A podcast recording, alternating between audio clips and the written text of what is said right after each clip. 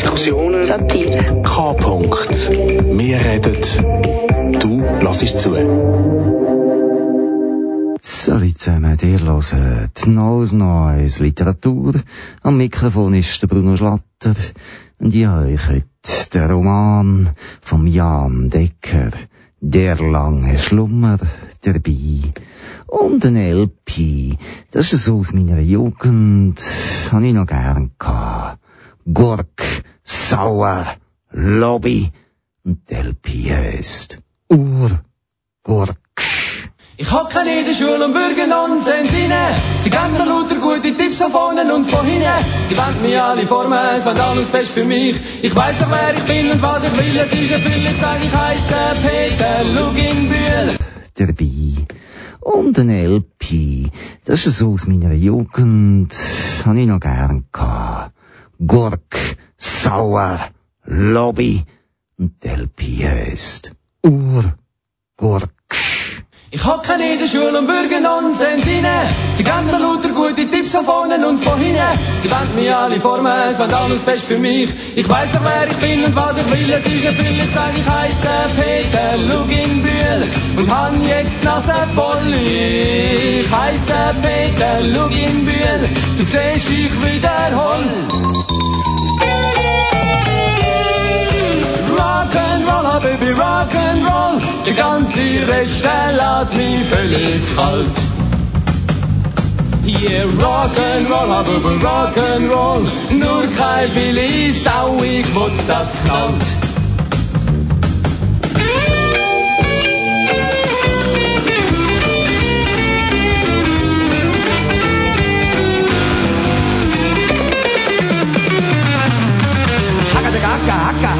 بڑا کہا تھا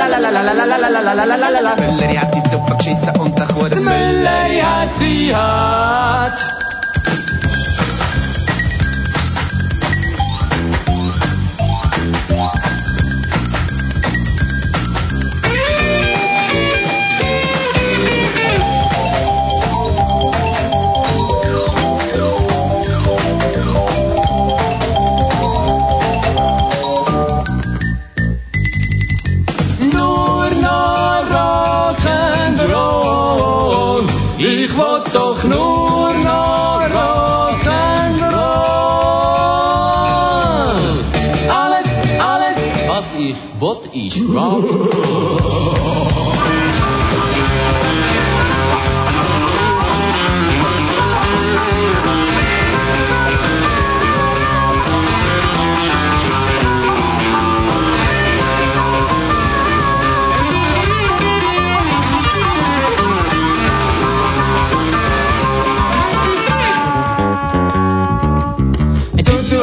Zu ara, du zu ara, du zu ara, na na na, hurli burli burli dulla. Ich hock den ganzen Tag da, wenn ich könnte und doch nicht sollte, jetzt lass ich's fahren.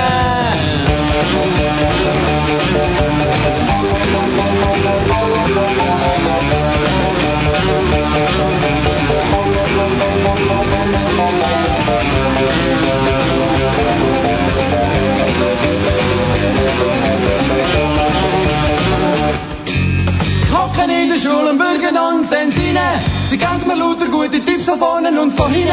Sie wollen mich alle formen, es wollen alles best für mich. Ich weiss doch, wer ich bin und was ich will. Es ist ein Bill, ich sag, ich heisse Peter Luginbühl und han jetzt die Nase voll. Ich heisse Peter Luginbühl, du siehst, ich wiederhol. Über Rock'n'Roll. Der ganze der lässt mich völlig kalt. Hier Rock'n'Roll, hab über Rock'n'Roll. Nur kein Billy Sau, ich wusste, das knallt.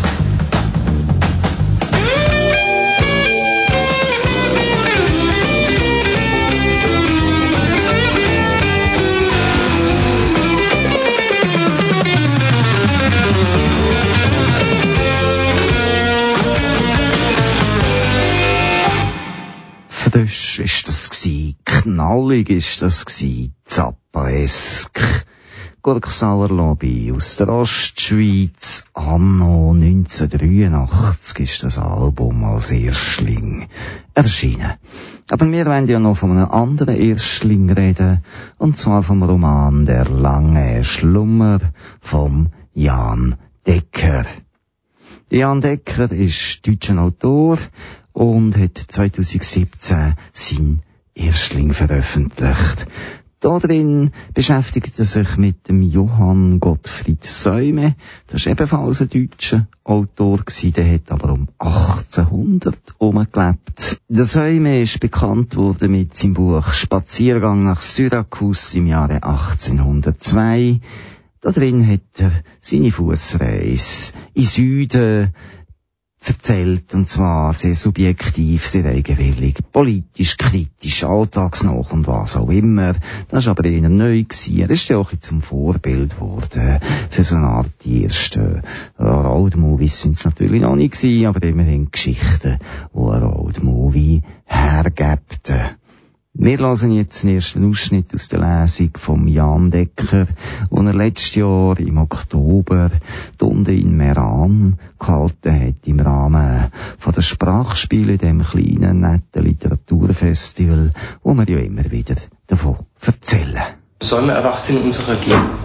Also erwacht im Jahr 2017 aus dem Totenreich auf, deswegen der lange Schlummer. Manch einer mag an eine Novelle glauben, wenn er diese Meldung von mir bekommt. Ich hingegen kann dir versichern, dass sie allein den Tatsachen entspricht. Folgendes hat sich zugetragen. Dein treuer Spaziergänger und Freund Johann Gottfried Säumer hat über 200 Jahre unter einem Stein in Italien geschlummert. Er ist endlich aufgewacht, um seinen letzten Spaziergang anzutreten, der ihn heimwärts nach Krimmer führen soll. Ich vermag dir nicht genau zu berichten, wie ich zu jenem Thüringer Rasthof gelangt bin, der meine erste wissentliche Erinnerung nach dem langen Schlummer darstellt. Immerhin zeigten mir die Buchstaben über dem Rasthofgebäude an, dass ich in Gräfenroda gelandet war, also im Thüringer Wald und mitnichten im Hades, was mir auch die verwunderten Gesichter der Rasthofbesucher mitteilten. Sie mokierten sich eifrig über meinen Aufzug, der ihnen etwas altertümlich vorkam, nur der Rasthofbesitzer fand sich bereit, mir eine warme Suppe und ein Brot zu spendieren, nachdem ich ihm glaubhaft versichert hatte, keine Münze der neuen Währung im Gepäck zu haben. Denke dir, dass mir am Geld in seinen Händen als erstes auffiel, wie lange mein Schlummer gedauert hatte. Er kommt jetzt in seine erste große Stadt. Das ist, weil er von Thüringen nach Grimma möchte, was im Osten von Sachsen liegt. Dort ist er zu Hause, kommt er durch die großen Städte in Sachsen, Halle, Leipzig. Wenn man auf der Landkarte schaut, die erste große Stadt ist Halle. Dass ich einst selbst ein Uniformierter war, vornehmlich in russischen Diensten. Doch hat mir der Frack nie recht gut gestanden, schon gar nicht das harsche Benehmen der Soldaten. Wirklich, ich war froh, jetzt ganz zivil durch die Gegend zu stapfen. Ich hatte die Saale verlassen und bereits das Zentrum der Stadt erreicht, das ungefähr der gesamten Ausdehnung Prags unserer Zeit entspricht als ich den Geistern meiner Vergangenheit jedoch wieder begegnete. Ich meine aber ganz unsoldatische Geister, wie ich sie gerufen hatte. Vor einem Fleischergeschäft protestierte mein Magen erfolgreich. Ich hatte seit Wettin ja nichts als den geklauten Apfel verspeist. Also trat ich ein und bestellte nach guter sächsischer Manier eine Wurstbämme, was für die Preußen unter uns immer noch ein ordinäres Wurstbrot ist. Der Fleischermeister herrschte mich daraufhin im analtinischen Dialekt an, der stets recht schnell und etwas grob ist, dass er keine Bämmen führe. Das Publikum im Geschäft lachte, und ich schritt, stolz erhobenen Hauptes, aber noch hungriger als zuvor hinaus. Einer aus dem Publikum rief mir noch nach, ich solle mein Bemmen Glück doch gefälligst im Freistaat Sachsen versuchen. Das ließ mich aufhorchen. Mein Sachsen ein Freistaat? Eben diese Worte rief ich freudestrahlend aus und die Anhaltiner im Fleischergeschäft hatten ihr nächstes Amüsement. Sachsen hatte sich demnach wacker unter den Völkern geschlagen, mochte es auch immer ein wenig belächelt werden. Das liegt nur an unserem Dialekt, wie du weißt. Um nun aber ein guter Kosmopolit zu sein, schritt ich in das Fleischergeschäft zurück und bestellte bald in bestem Hochdeutsch ein Wurstbrötchen. Als ich mit Nachdruck ein paar Groschen auf die Theke werfen wollte, stellte ich fest, dass meine Börse mitsamt dem Geld des Wettiner Wohltäters verschwunden war. Dies brachte ich später auch auf der Hallenser Polizeiwache zu Protokoll. Mir kam es nun verdächtig vor, dass mich ein paar Halbwüchsige auf meinem ganzen Weg durch Halle verfolgt hatten. Beschreiben konnte ich die Burschen recht gut, aber der Spieß wendete sich gegen mich. Hingegen waren alle Kosten erlassen und noch viel mehr, und das kam so. Ich wandelte als ein Lahmer und Verdurstender durch die Drehtür des Flughafengebäudes, wobei ich mehr stolperte, als dass ich durch sie hineinschritt und auch ein paar Mal gar albern im Kreis hatte laufen müssen, ehe ich wieder aus der Drehtür fand. Ich wurde jedoch drinnen im sogenannten Terminalgebäude, dem Inneren des Tempels, der zur Abfertigung von Flugpassagieren gemacht ist, mit viel Applaus begrüßt und sogleich fotografiert. Ein Mann mit einer rot-weißen Schärpe über seinen feinen schwarzen Anzug, der sich mir umgehend als der Verkehrsminister des Landes Thüringen vorstellte, rief in ein metallenes Kornett, das seine Stimme verstärkte und in der Fachsprache Mikrofon heißt, ich begrüße im Flughafen Erfurt den sieben Millionsten Fluggast. Herzlich willkommen. Der war ich also, und in der nächsten Stunde holte ich alles an Speis und Trank versäumte nach, was ich schaffte. Ein kulinarischer Spaß, der mir als Zeitvertreib durchaus reichte. Ja, wie im Schlaraffenland konnte ich nun wählen. Hummer, Trauben und perlender Wein wurden mir bald auf einem Silbertablett gereicht.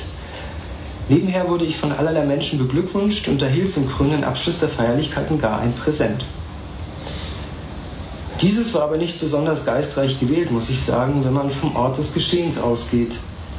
Natürlich verschenkt ein Flughafen kein Schmuckkästchen und auch kein Jagdgewehr, aber man würde sich damit doch eine Überraschungsgeste leisten, die als eine solche beim Beschenkten gut ankäme.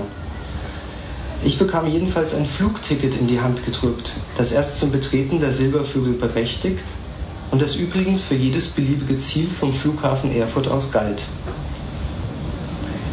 Und da ich nun einmal hier war, löste ich das Geschenk zum allgemeinen Erstaunen auch gleich ein. Nun, warum denn nicht? Du kennst mich als einen Mann der Tat, der niemals etwas anbrennen lässt, was auch Unsinn ist, denn dann ist es eben angebrannt. Es gab an diesem Abend aber nur noch einen einzigen Flug, nämlich jenen von Erfurt nach Leipzig.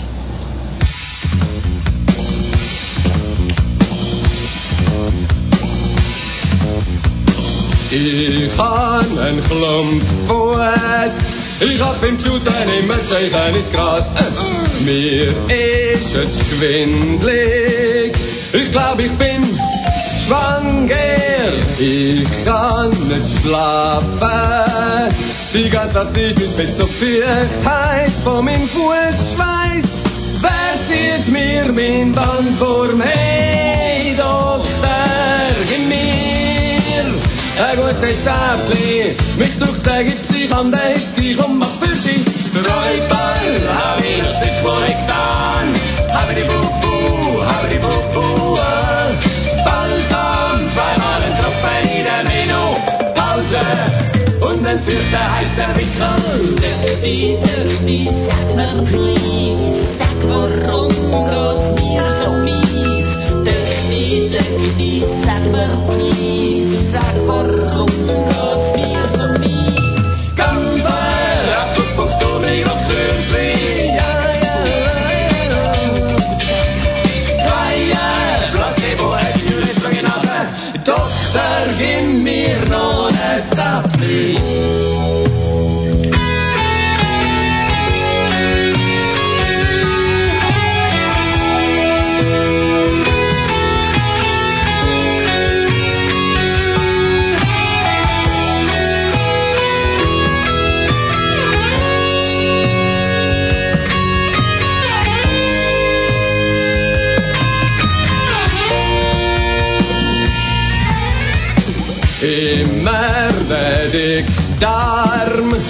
kann den ganzen Tag noch kein Wind und nicht haben. Angst, Träume und Panik. Mich klopft Herz. Ich bin so heiser. Mir spuckt der Hals, ich kann am Morgen, grad ins Morgen, schlimmig grünen Auswurf. Hey, Doktor, in mir ein gutes Rezept. Mich drückt der ich den Hitz, ich komm auf für Sie. Träumer, hab ich noch Zyklorhexan. Hab die Bubu, hab die Bubu. Balsam, zweimal ein Tropfen in der Meno. Pause. Und dann wird der heiße Wickel.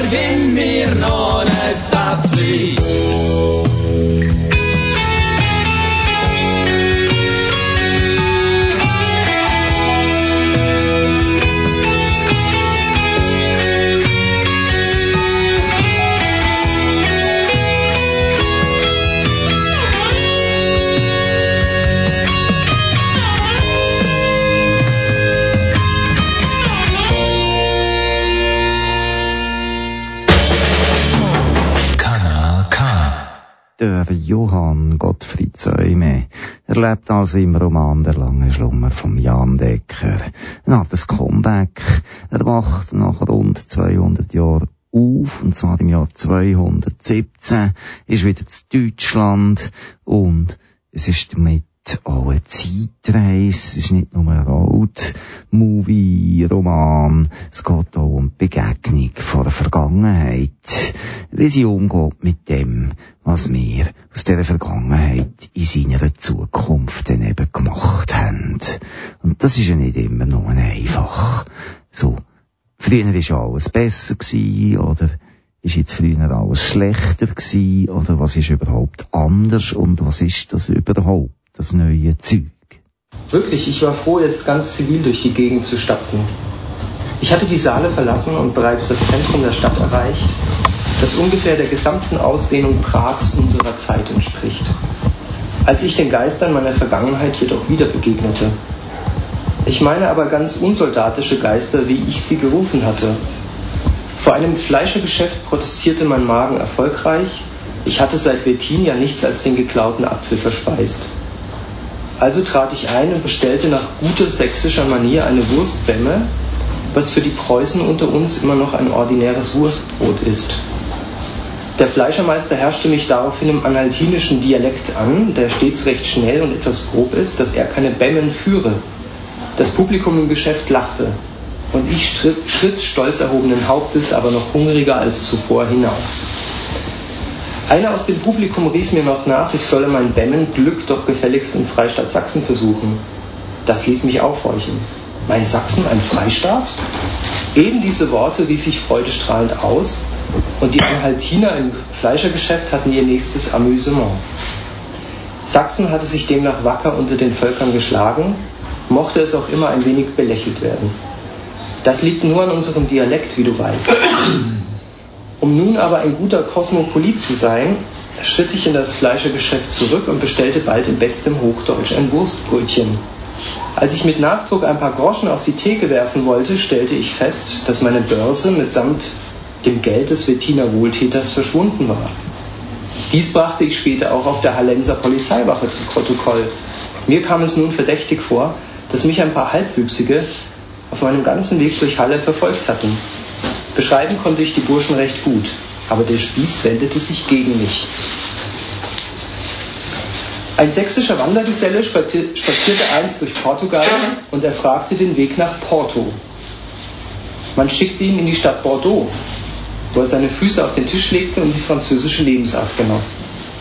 So wird dem Sachsen auch bei Missverständnissen der Tag niemals sauer. Die folgende Polizeihaft gehört aber doch zu den Tiefpunkten meiner Fußreise im Jahre 2017. Ja, man suchte erst gar nicht die Burschen, die mich so ordentlich geschröpft hatten. Da ich keine Ausweispapiere bei mir trug, wurde statt der Halunken vielmehr meine Wenigkeit in Gewahrsam genommen. Ich kam also vom Regen in die Traufe und statt einer Wurstbämme reichte mir der Anhaltiner, der Vorsteher und Dienstmarkt der Polizeiwache in Personalunion war, zum Abendessen nur ein schales Süppchen. Glaube mir, ich werde noch ein wahrer Suppenschlürfer auf dieser Reise. Die Drangsalierereien und Folterungen, von denen mancher unserer Zeitgenossen noch ein Liedchen hatte pfeifen können, unterblieben wenigstens an mir gänzlich. Es hätte mich schlechter treffen können, wirst du sagen. Immerhin hatte ich ein Dach über dem Kopf und eine Verpflegung, die ich in Freiheit nicht hätte zahlen können. Ich streckte mich auch wirklich, nachdem meine Zelle verschlossen und das Licht gelöscht worden war, gar wohlig auf der Holzpritsche aus und blickte zur rissigen Decke wie zum Sternenhimmel auf. Die kantische Philosophie, wonach du alles verlieren kannst, doch niemals deine Freiheit, war mir in dieser Nacht ein herrlicher Trost. Der Beamte grummelte noch ein anhaltinisch gestrenges Gute Nacht durch den Seeschlitz. Ich nahm mir seinen Befehl zu Herzen und schloss die Augen. Da wurde es gleich warm und behaglich in meiner Gefangenenstube. Erinnerungen an meine klassische Fußreise nach Syrakus zogen in meinem Geist herauf. Ich stieg wieder zum Vesuv hoch und wärmte mir am Kraterrand den frierenden Leib. Habe ich dir denn schon mitgeteilt, dass du in einer Hallenser Arrestzelle nur mit einer dünnen Decke ausgestattet nächtigen musst? Aber was soll's? Damals in Italien wollten mir Banditen mehr als einmal das Quäntchen Leib von den Schultern nehmen, das ich mein eigen nenne. Sieh nur, da, die da stehen die Schurken auch bereits vor mir, halten mir den Säbel an die Stirn, nehmen mir die Börse ab und krönen laut herum. Doch es war nur ein Traum. Hier in der Zelle würden sie mich, das murmelte ich mir im Schlummer tröstend zu, auch gar nicht erwischen. Und so kam mir die Pritsche spätestens bei meinem Erwachen aus demselben wie ein Himmelbett auf Erden vor. Am anderen Morgen hatte dein Delinquent seinen großen Auftritt. Ich wurde einem zweiten Polizeibeamten vorgeführt, welcher der Vorgesetzte meines Nachtwächters war, und zu meinem großen Glück ein Sachse.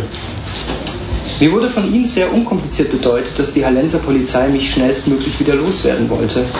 Nur einige sachdienliche Angaben bräuchte man von mir, vornehmlich Name, Alter, Geburtsort und Wohnsitz. Dann könne mein Vorgang in die Akten wandern, wo er auch bleiben solle. Und die ganze Sache habe sich gegessen. Ich wollte auch alles gern zu Protokoll geben, was die Gesetzeshüter von mir verlangten, um den behördlichen Vorgang zügig ad acta legen zu können. Doch den uniformierten Herrn musste ich gleichwohl eine schöne Lügengeschichte auftischen. Oder denkst du, man akzeptiert auf behördlicher Seite einen Wiedergänger unter den Lebenden? Der Beamte vom Vortag wartete jetzt schon an einer Typenmaschine, die von den Polizisten Schreibmaschine genannt wurde, begierig auf meine Aussage. Es war demnach nun an meiner Reihe, endlich zu reden. Ich starrte aber bloß reglos die Typenmaschine an. Einen Computer hätten Sie nicht, sagte der sächsische Polizist da entschuldigend, was ich nur mit einem Schulterzucken quittierte, ohne zu wissen, wovon er eigentlich sprach. Ich wollte gerade mit meiner Eulenspiegelei beginnen. Einen wohlklingenden Namen hatte ich auch schon parat, Georg Berettschneider nämlich, vom Beruf Straßenreiniger, als ich mich noch einmal kurz besann. Immer beredter schwieg die Schreibmaschine unter den gespannten Fingerkuppen des Anhaltiners, der nun wirklich loslegen wollte. Ich bewunderte derweil die Konstruktion dieses Druckapparats, der nicht größer als ein Geigenkasten ist und in dessen Innern du die Lettern an beweglichen Drähten fein aufgereiht siehst. Da wurde ich von dem missgelaunten anhaltinischen Beamten, der den Sekretär abgab, grob angefahren, ich solle schon reden, was ich dann auch tat.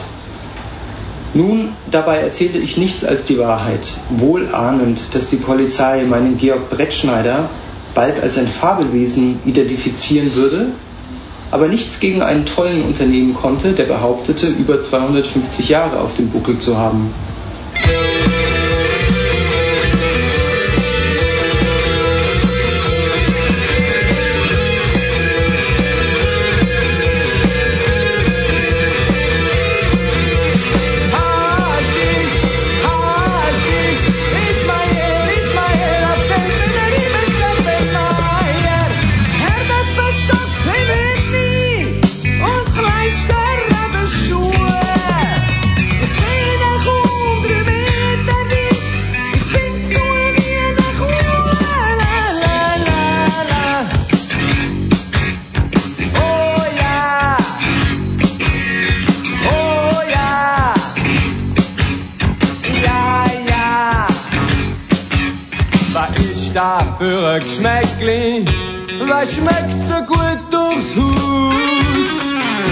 Die Mutter wirklich? Oder raucht der Hansli Mohl so gute, feine Räucherware aus dem Nahen Osten? Der Papa hat einen Sack Geld gegeben, der Hansli ist gefunden.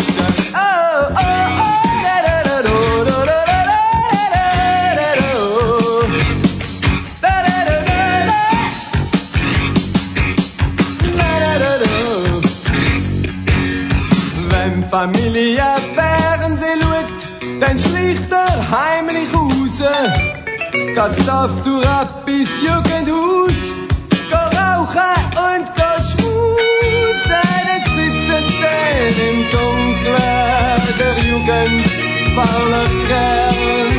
Heide dumm, kann's niemand sehen,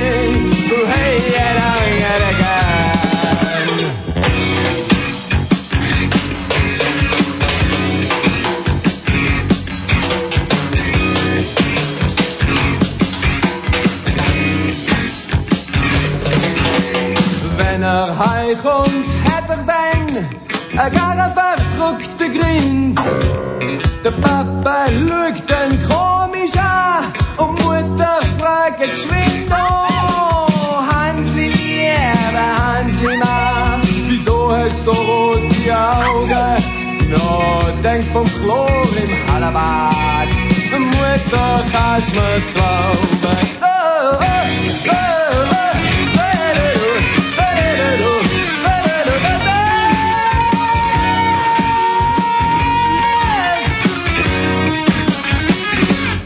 Man kann sich gut vorstellen, dass es dem wieder erwacht. Äh, Johann Gottfried Zäume, 200 Jahre später, wo er nicht mehr so durchgesehen, ähnlich ergangen ist, wie dem Hansli Fori. Und was auch gerade bei ihnen hat können passieren, oder eben dem Säume, dem wieder erwachten Säume passiert ist, ist halt, dass er auf die Polizei hätte müssen. Du weißt, dass ich einst selbst ein Uniformierter war, vornehmlich in russischen Diensten. Doch hat mir der Frack nie recht gut gestanden, schon gar nicht das. Meine Aussage will ich dir nicht vorenthalten, sie sei hier in Gänze wiedergegeben.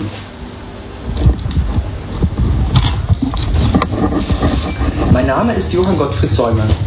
Geboren bin ich am 29. Januar des Jahres 1763 in Koserna nahe Weißenfels. Mein Vater war ein bescheidener Landwirt, der Frondienste leisten musste. Meine Mutter blieb nach seinem allzu frühen Tod mittellos und allein mit uns fünf Kindern zurück. Ich besuchte die Nikolaischule zu Leipzig und studierte dort Theologie, was nicht ohne die mildtätige Hilfe des Grafen Hohenthal möglich gewesen wäre. Im Jahre 1781 wurde ich von hessischen Werbern aufgegriffen und nach Amerika verschleppt, wo man mich als Soldat der britischen Krone im Freiheitskrieg gegen die Amerikaner einsetzen wollte. Allerdings wurde ich nicht mehr gebraucht, da der Krieg nach unserer fünfmonatigen Seefahrt schon beendet war. Ich wurde nach Bremen zurückspediert und von preußischen Werbern kassiert, die mich vier Jahre lang zum Dienst nach Emden schickten. Als ich den Preußen durch eine Kaution entkam, die eine höchst noble Emdener Bürgerversammlung für mich gesammelt hatte, kehrte ich zum Studieren nach Leipzig zurück. Ich wurde Erzieher des Grafen Igelström, später Adjutant und Sekretär seines Vaters, des russischen Generals Igelström, an dessen Seite ich während des polnischen Nationalaufstands im Jahre 1794 fast mein Leben gelassen hätte. Wären uns nicht russische Truppen zur Hilfe geeilt. Nach dieser Episode begannen die Jahre meines literarischen Schaffens und später auch jene meines Reisens. Ich wurde vom Verleger Göschen als Korrektor angestellt und durfte mich der Freundschaft solcher vornehmen Geister wie Gleim und Wieland rühmen. Trotz dieser respektablen Stellung empfand ich bald einen ungestillten Hunger nach der Welt. So spazierte ich eines Tages einfach los. Ich gelangte von Grimma nach Sizilien, welche Fußreise ich in einem literarischen Bericht schilderte, der einst viel gelesen ward, dem Spaziergang nach Syrakus. Später spazierte ich auch noch allerhand durch Polen, Russland und die skandinavischen Länder. Am 13. Juni des Jahres 1810 legte ich mich endlich im Kurbad Teplitz zur Ruhe. Von Napoleons militärischer Pleite bei Leipzig, der sogenannten Völkerschlacht, von der Gründung des Deutschen Bundes und der Verbannung Bonapartes auf die Insel Elba erfuhr ich erst vor wenigen Tagen. Zwischen den Jahren 1810 und 2017 schlummerte ich fest. Eben darin liegt der Umstand begründet, dass ich keine Ausweispapiere bei mir trage. Ich bitte die Hallenser Polizei daher, von weiteren Ermittlungen gegen meine Person abzusehen. Ferner gelobe ich, mich an die herrschenden Gesetze zu halten und die Burschen, die meine Börse entwendet haben, sollte ich sie auf meiner Fußreise nach Grimma einmal wieder treffen, ordentlich zu verprügeln. Kanal K, die einzige Alternative zum Einheitsbrei. Und ihr hört noch ein neues Literatur über der lange Schlummer von Jan Decker. Als Musik haben wir Urgurk von der Gurk Sauerlobby ausgewählt. Das war ein richtiges Vinyl im 1983. Am Mikrofon für euch ist der Bruno Schlatter.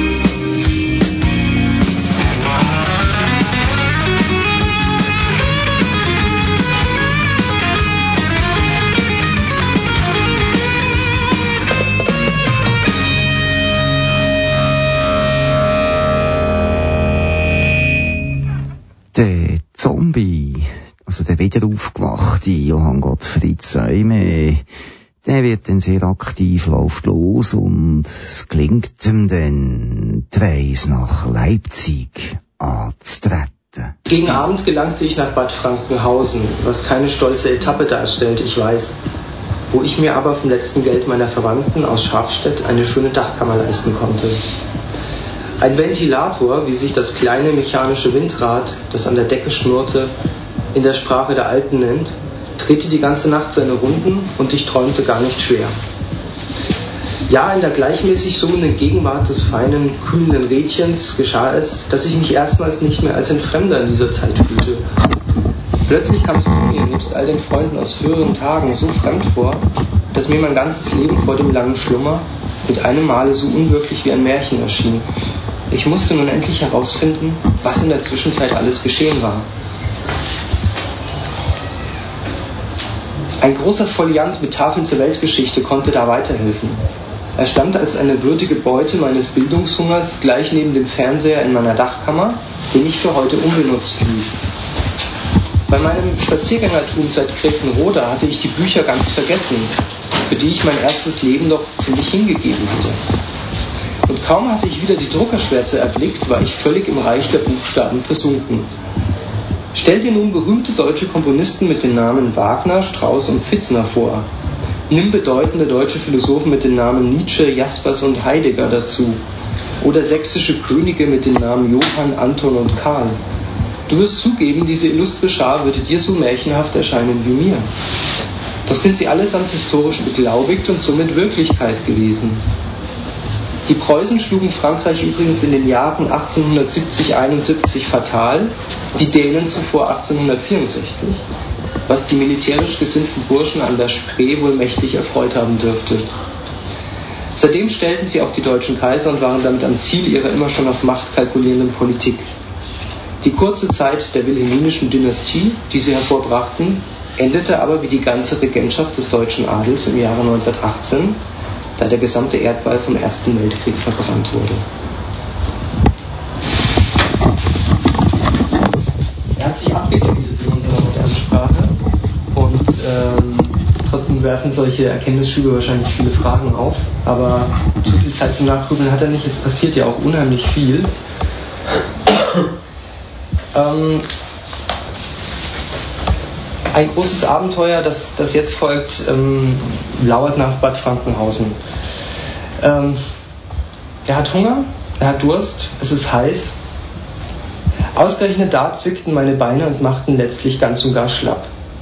Ich hätte mir jetzt einen Maulesel gewünscht oder wenigstens ein Taxi, wie man die Autokutschen nennt, die ein gelb leuchtendes Schild mit eben dieser Aufschrift auf dem Dach tragen. Denn jetzt schritt ich durch eine Gegend, die vergleichsweise öde war, das Thüringer Becken. Bald staubte jeder Schritt in der Mittagsglut und die mitteldeutsche Wüste ließ mich wieder einmal trocken husten. Dieses Programm absolvierte ich abermals ohne einen Schluck Wasser im Gepäck, denn ich hatte dem Wirt in Bad Frankenhausen nur nicht weiter zur Last fallen wollen. Dabei hätte ich mir durchaus etwas vom trinkbaren Leitungswasser aus den Hähnen im Hause in einige Plastikflaschen füllen können. Meine christliche Nachsicht rächte sich nun, denn mein Körper war am Austrocknen und meine Beine verlangten nach Ruhe. So hockte ich mich irgendwann in den Schatten eines jungen Kirschbaums und harrte der Dinge. Nach einer Weile wurde mir aber langweilig, worauf ich mich wieder aufraffte. Ich ging ein paar Schritte weiter und wählte diesmal einen alten, rostigen Traktor zu meiner nächsten Rast, dessen hohe Reifen mir wenigstens etwas Schatten spenden konnten. Doch der Weg wollte kein Ende nehmen. Du siehst, wie dich die Straßenkarte dein vermeintlich treuester Reisegefährte täuschen kann. Die Strecke nach Erfurt war eigentlich nicht mehr weit, aber von ihrer Beschaffenheit stand nichts im Messblatt, noch weniger etwas von der allgemeinen Wetterlage oder vom Stand meiner Börse. Der Esel Säume musste eben immer weiter trotten, anstatt bei der liebenswerten Familie in Schafstedt Quartier zu beziehen. Nichts anderes hatten sie mir ja angeboten. Als die Sonne endlich tiefer stand und mein Magen am Ende auch ganz das Scheppern aufgegeben hatte, schleppte ich mich erneut ein Stück weiter durch die Landschaft und ließ mein Fell von den unbefestigten Wegen und den umherfahrenden Ackermaschinen staubig klopfen. Diese verarbeiten das Korn, indem sie es vorne wie ein Insekt abnagen und so dann in ihren Leib prügeln, worauf sie hinten nur den Unrat ausspucken, den dieses Verfahren hinterlässt und den ich schön einatmen durfte. Wie eine Fata Morgana tauchte da plötzlich der Erfurter Flughafen vor meinem Antlitz auf. Und ich sah zum ersten Mal in meinem Leben ein Himmelsgefährt, wie es von dem umzäunten Gelände der Start- und Landebahnen in die Luft aufstieg, denn ein Flughafen ist ein Fuhrpark für derlei fliegende Kisten. So eine macht einen gewaltigen Krach, wie du ihn noch nie gehört hast, sage ich dir, wenn sie abhebt oder landet. Dabei sieht die Flugmaschine aus einiger Entfernung recht schlank und leicht aus, mit zwei Schwingen an der Seite, ganz wie die Vögel sie haben. Und auf diese Weise sogar unseren alten Augen vertraut. Zuerst heulen die kräftigen Motoren auf, die unter den Flügeln befestigt sind. Dann schießt das Flugzeug über eine lange Straße voran, bis es seinen Kopf endlich in die Luft streckt und in schräger Lage zum Himmel emporsteigt. Bald ist es nur noch ein kleiner Punkt am Firmament und du verlierst es irgendwann ganz aus dem Blick.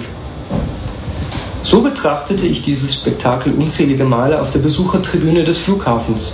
Und wie die Kinder neben mir klatschte auch ich mit den Händen, wenn einem solchen Vogel das Kunststück wieder gelang. Um aber auf dieser Tribüne das Starten und Landen der fliegenden Kisten mitverfolgen zu dürfen, musst du mit barer Münze zahlen. Mir hingegen waren alle Kosten erlassen und noch viel mehr, und das kam so. Ich wandelte als ein Lama und Verdurstender durch die Drehtür des Flughafengebäudes wobei ich mehr stolperte, als dass ich durch sie hineinschritt und auch ein paar Mal gar albern im Kreis hatte laufen müssen, ehe ich wieder aus der Drehtür fand. Ich wurde jedoch drinnen im sogenannten Terminalgebäude, dem Inneren des Tempels, der zur Abfertigung von Flugpassagieren gemacht ist, mit viel Applaus begrüßt und sogleich fotografiert. Ein Mann mit einer rot-weißen Schärpe über seinem feinen schwarzen Anzug, der sich mir umgehend als der Verkehrsminister des Landes Thüringen vorstellte, rief in ein metallenes Kornett, das seine Stimme verstärkte und in der Fachsprache Mikrofon heißt, ich begrüße im Flughafen Erfurt den sieben Millionsten Fluggast. Herzlich willkommen. Der war ich also, und in der nächsten Stunde holte ich alles an Speis und Trank versäumte nach, was ich schaffte. Ein kulinarischer Spaß, der mir als Zeitvertreib durchaus reichte. Ja, wie im Schlaraffenland konnte ich nun wählen. Hummer, Trauben und perlender Wein wurden mir bald auf einem Silbertablett gereicht. Nebenher wurde ich von allerlei Menschen beglückwünscht und erhielt zum krönenden Abschluss der Feierlichkeiten gar ein Präsent. Dieses war aber nicht besonders geistreich gewählt, muss ich sagen, wenn man vom Ort des Geschehens ausgeht.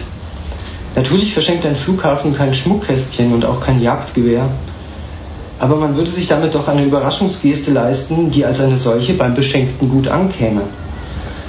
Ich bekam jedenfalls ein Flugticket in die Hand gedrückt, das erst zum Betreten der Silbervögel berechtigt und das übrigens für jedes beliebige Ziel vom Flughafen Erfurt aus galt.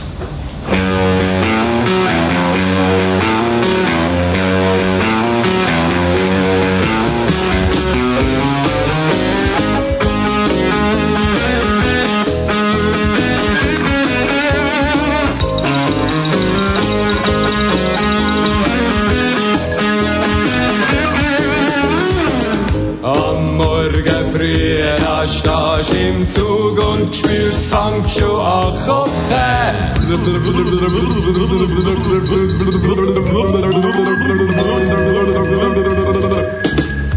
Es Huschen, Stinken und von hinten drückt ununterbrochen. Ich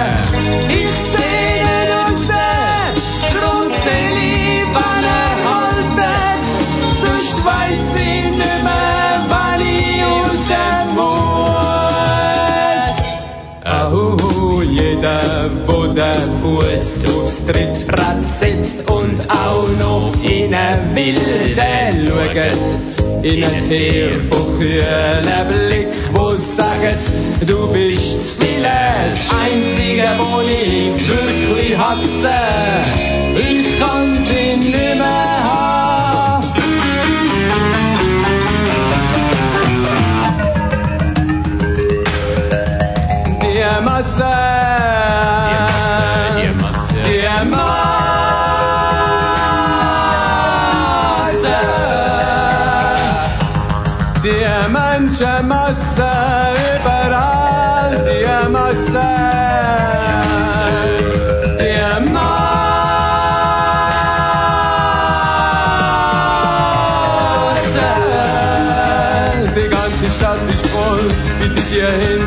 der letzten Gasse.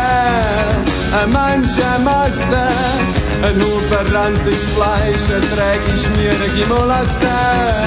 Eine Menschenmasse, es löscht mir langsam ab, das Buch, du merkst, du bist vorig, du liegst nicht mehr drin, von deinem Exemplar geht's im Überfluss. Sie will dich vernichten, sie braucht immer mehr Platz, denn sie wächst. Sie wächst, sie wächst in ihm zu. Du brauchst ein Billett, ja, es Mitschwimmbillet. Und so schlaufst unter Überschuss. Drum suchst du verzweifelt nach Leuten aus der Masse, die dir sagen, hey, du bist gut, du gehörst dazu. Doch suchen kannst lang, suchen kannst lang. Suchen kannst lang, ja, solange du willst. Nein, du wirst nie jemanden finden, wo zu der grossen Masse gehört. Du wirst nie jemanden finden, wo zu der grossen Masse gehört, wo zu der Masse gehört. wo zu der Masse gehört, wo zu der Masse gehört.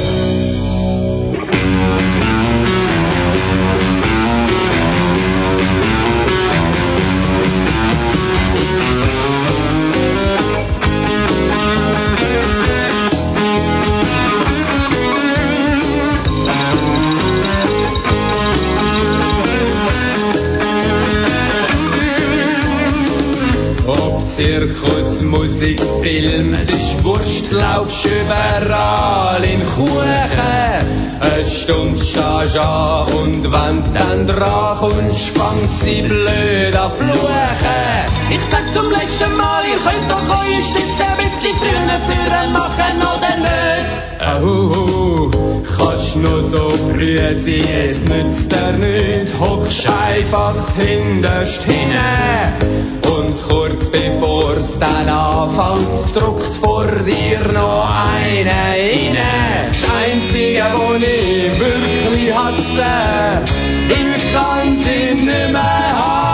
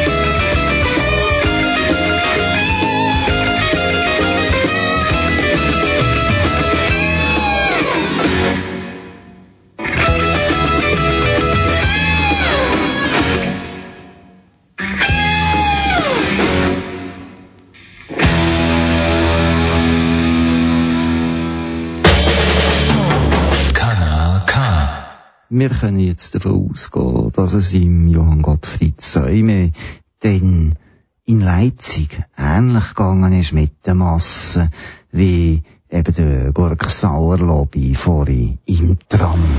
Und da ich nun einmal hier war, löste ich das Geschenk zum allgemeinen Erstaunen auch gleich ein. Nun, warum denn nicht? Du kennst mich als einen Mann der Tat, der niemals etwas anbrennen lässt, was auch Unsinn ist, denn dann ist es eben angebrannt. Es gab an diesem Abend aber nur noch einen einzigen Flug, nämlich jenen von Erfurt nach Leipzig. Hoch oben zwischen den Wolken ist es etwas kühler als hier unten bei uns und wegen der Triebwerke des Flugzeugs, ihrer gigantischen Motoren auch sehr laut. Doch ansonsten ist es ganz angenehm, sage ich dir. Ab und zu spähte ich durch das Fenster auf die Erde hinab und sah die Landschaft wie in einem Miniaturglas. Ein Haus war ein Punkt, ein See war ein Kreis und ein Fluss war ein Strich von einer Feder gezogen. Die Landung erlebte ich dann bei vollem Bewusstsein, worauf ich nicht unbedingt bestanden hätte. Ich spürte längst an einem unbändigen Kitzeln im Magen, dass wir höher aufgaben, und schließlich sah ich beim Durchtritt durch die Wolken befriedigt, wie aus dem Punkt, dem Kreis und dem Strich wieder die vertraute Kulisse einer menschlichen Besiedlung wurde. Auch bekommst du nun beim Landen einen hässlichen Druck auf den Ohren, wie du ihn vielleicht vom Tauchen in Meere kennst. Du musst jetzt schlucken und schlucken und dich schließlich auch noch von den Wolken verabschieden. Sie waren dort oben zum Greifen nah, und doch nichts weiter als Luft. Hat das Flugzeug aber einmal Boden unter den Füßen erfasst, so bremst es mit aller Gewalt ab, sodass es dich in den Sitz presst. Als ich die Schatzkammer des Flugzeugs geöffnet hatte, die uns Lebende nun als ihre Schätze wieder entließ und also nicht unsere Grabkammer geworden war, torkelte ich durch den nächsten Korridor in den nächsten Flughafen hinein und fiel dann durch die nächste Drehtür der nächsten Stadt vor die Füße. Das war ja also mein Traum vom Fliegen. Ich muss ergänzen, ohne die Inderen wären meine nächsten Tage sauer geworden. Meine Zeit als Ehrengast des Erfurter Flughafens war nun nämlich vorüber. Meine Börse war wieder messerblank.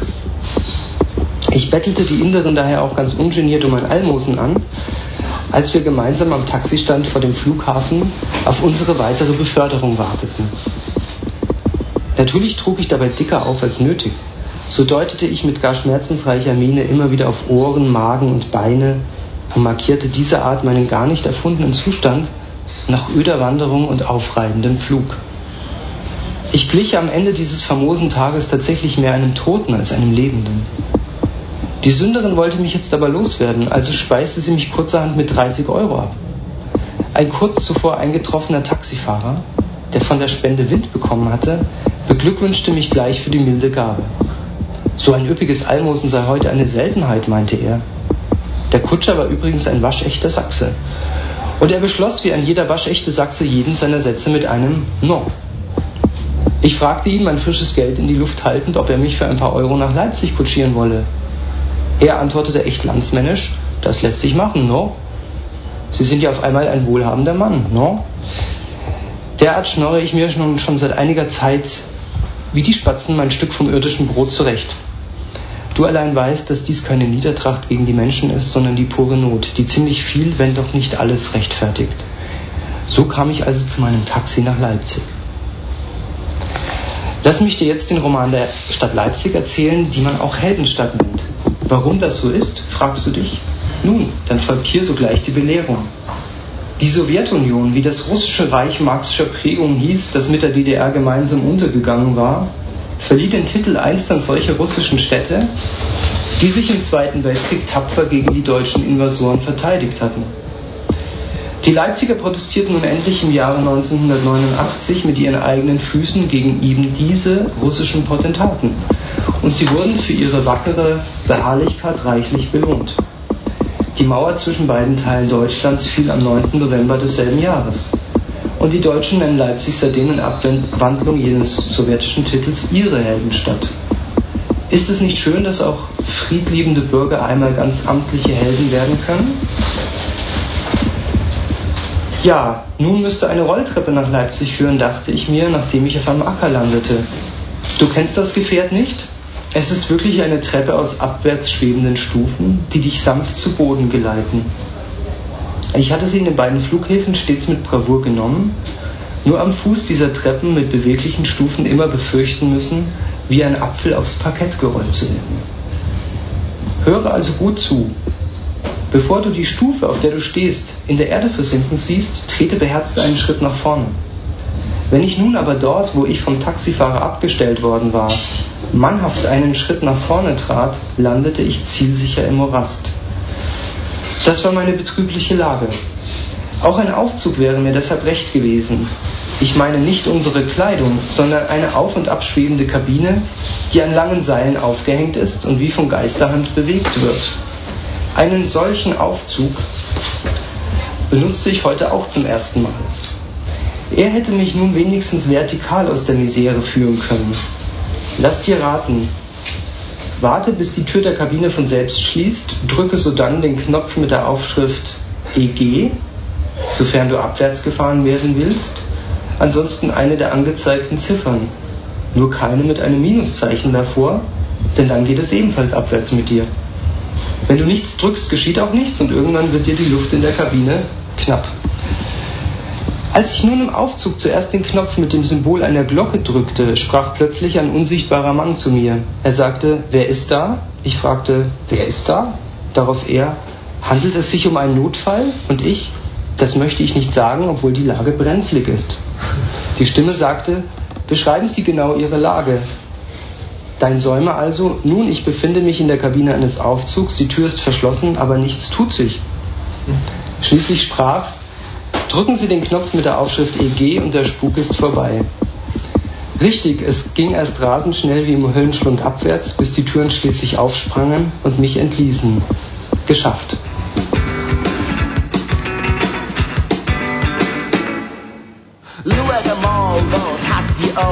Wo kommt die her? Was macht die da? Funky, funky, Röhrli, Jeans und obendran noch etwas Feins. Blaue Lippen, grüne Haar, heisse Stiefel, wunderbar. Lässig hängt sie an der Bar und schnüffelt Strichlor Ethylen. Freddy, bring mir noch ein Glas von dem scharfen Nervengas. Freddy, noch ein Gläschen mehr, heute Nacht wollt ich Nirvana sehen. Es tut mir so gut und stillt meine Wut, ist gesund fürs Blut und gibt mir Mut.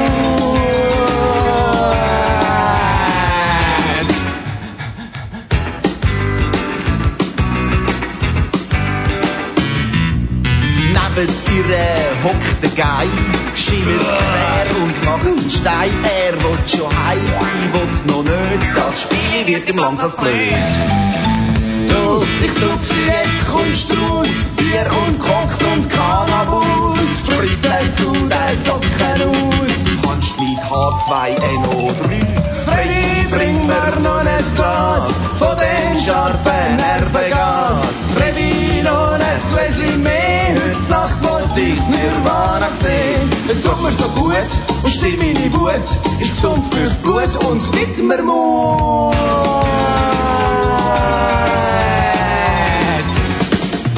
Max da jetzt und meine Frau vom Himmel hoch, gesenkte Sau.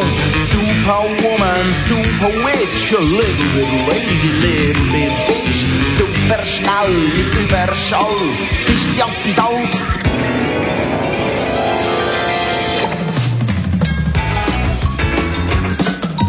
Freddy, bring mir noch ein Glas von dem scharfen Nervengas. Freddy, noch ein Gläschen mehr, heute Nacht wollte ich's Nirvana sehen. Es tut mir so gut, es stillt meine Wut, ist gesund fürs Blut und gibt mir Mut. Und wir haben es auch gleich wieder geschafft. Neues Neues Literatur. Mikrofon ist der Bruno Schlatter gsi. Ich habe euch den Roman Der lange Schlummer von Jan Decker ein bisschen näher gebracht und spiele ganz viel Musik von der Gurk Sauerlobby.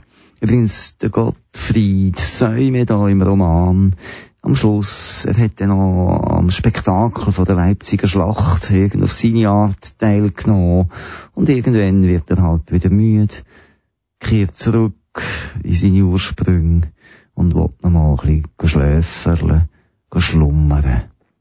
Neues Neues schlummert auch wieder einen Monat. Wir kommen aber sicher am zweiten Sonntag nächsten Monat wieder.